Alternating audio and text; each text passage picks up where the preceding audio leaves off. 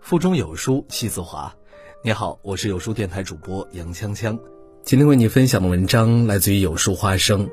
先学会不生气，再学会气死人。前两天在知乎闲逛，看到了一个非常有意义的话题：被恶人伤害时，值得为他们去生气吗？下面一个匿名回答得到了最高点赞。他说：“很多年前我刚毕业，还血气方刚，在机关办公室与办公室主任没处好关系，成了他圈子之外的人。”不给他送礼，因为我不向管理对象和下属单位索要节日纪念品；不在发票上替他签字，因为我知道那些发票不是真的。于是我处处被挤兑、被冷落，甚至被无理由的公开批评。一直到最后，我莫名其妙的被撸去了职位，成了一个被迫离职的人。但我没有生气，没有抱怨，反而更乐观的面对生活，该吃吃，该睡睡，还正好有时间学习考试。后来我努力考进了纪委，接到了一个那位主任的匿名电话举报，我顺手把线索转交给了纪委派驻组，不久他就被处理了。想起当初凭本事考的工作，被他算计了。但我一点都没有生气，因为我知道生气没用。生活里的恶意有很多，不断攻击你的坏人也很多，可能是上司不明就里的批评，可能是被坏亲戚占便宜，甚至可能是来自于陌生人的恶意。这时候生气完全没有用，还只会伤害到自己。唯一有效的途径就是学会不生气，再学会气死人。在综艺《向往的生活》中，黄磊曾回忆过自己遇到的一件往事。在二十多年前，黄磊刚考上大学，还是个刚入行的新人。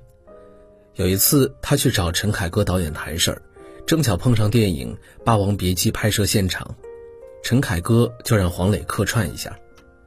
因为角色是个嫖客，还是人们口中常说的“死跑龙套”的，黄磊在做客时并没有被礼貌对待，甚至被摄影师呼来唤去，不叫他的名字，直呼：“这个嫖客，你往这边去点。”陈凯歌导演听了之后感觉很不妥，便对摄影师说：“这是黄磊，是我上一部戏的男主角。”此语一出，那位摄影师瞬间改口。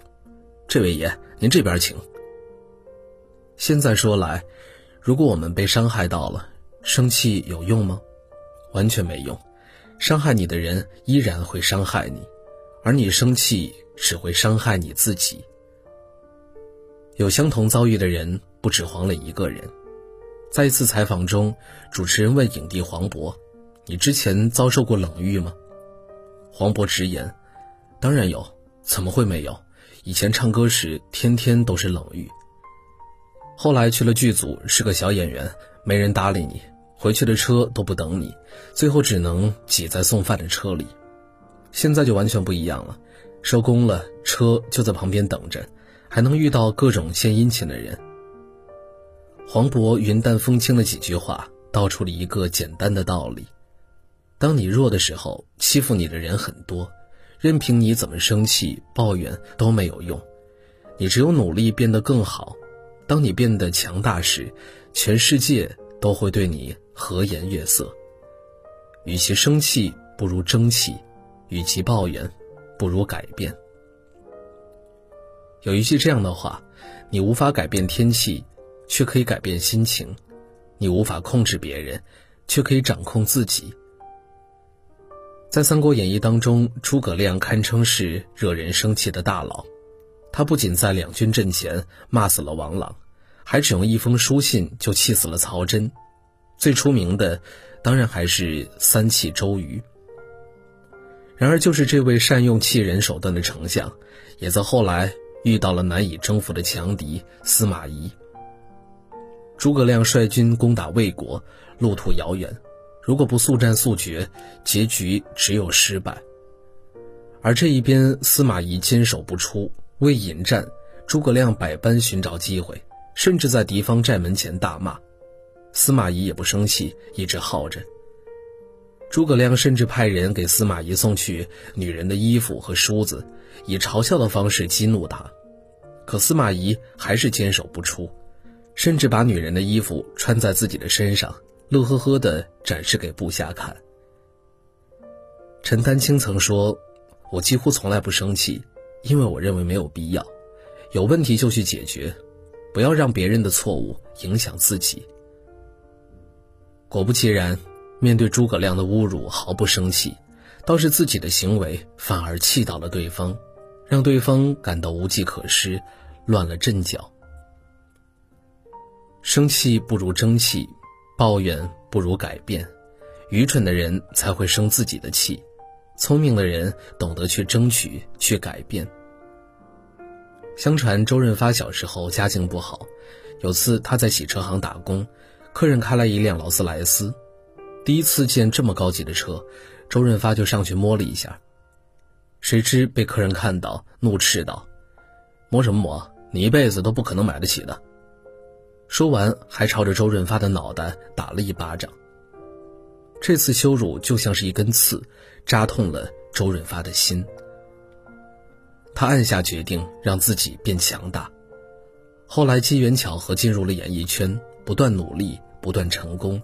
一步步到最后，他成为了众人敬仰的影帝，而小时候的屈辱他一直没有忘，一口气买下了好几辆劳斯莱斯来证明自己。与在乎的人生气，只会越想越气；与无关要紧的人生气，纯粹是自己找气。人生不如意之事十有八九，学会不生气，就达到了人生的另一个境界。生气不如争气，抱怨不如改变，用你的优秀和强大堵住别人的嘴，就是最好的报复。好了，今天的文章就为大家分享完了。在这个碎片化的时代，你有多久没有读完一本书了呢？长按扫描文末二维码，在有书公众号菜单免费领取五十二本好书，每天有主播读给你听。我是杨锵锵，我在京津走廊廊坊为你送去问候。喜欢这篇文章，走之前记得在文章末尾给我们的文章点一个再看。我们明天的同一时间不见不散。